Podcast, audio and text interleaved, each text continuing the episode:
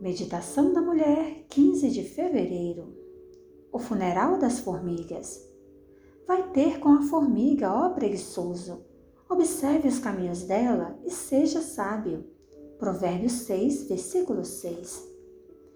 Eu devia ter por volta dos oito ou nove anos de idade, quando desci as escadas da nossa casa correndo e comecei a caminhar pelo corredor.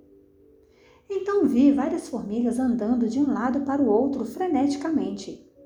Com capricho infantil, me diverti pisando e matando todas. Depois, satisfeita por ter matado todas elas, segui o meu caminho. Quando retornei, o que vi me deixou impressionada. Parecia haver mais centenas de formigas, porém elas não estavam mais andando de um lado para o outro. Trabalhando juntas, Duas formigas pegavam uma das formigas mortas e esperavam. Duas formigas se alinhavam atrás delas, sem pegar uma outra formiga morta.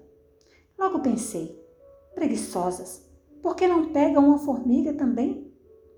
Atrás delas, duas formigas seguraram uma outra formiga morta e se alinharam, seguidas de mais duas formigas sem carga.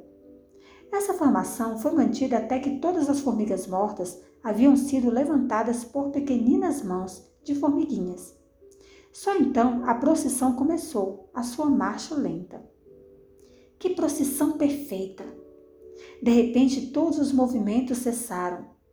Todas as formigas carregando as mortas as colocaram no chão, e as duas formigas livres atrás delas vieram para a frente e levantaram a formiguinha morta. Uau!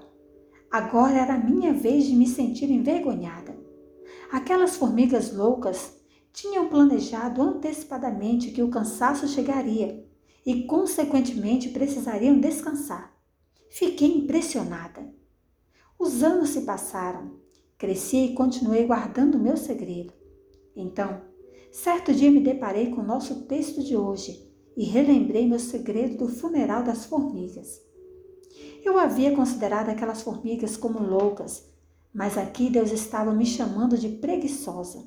Eu? Preguiçosa? Isso é o que eu pensei de algumas daquelas formigas.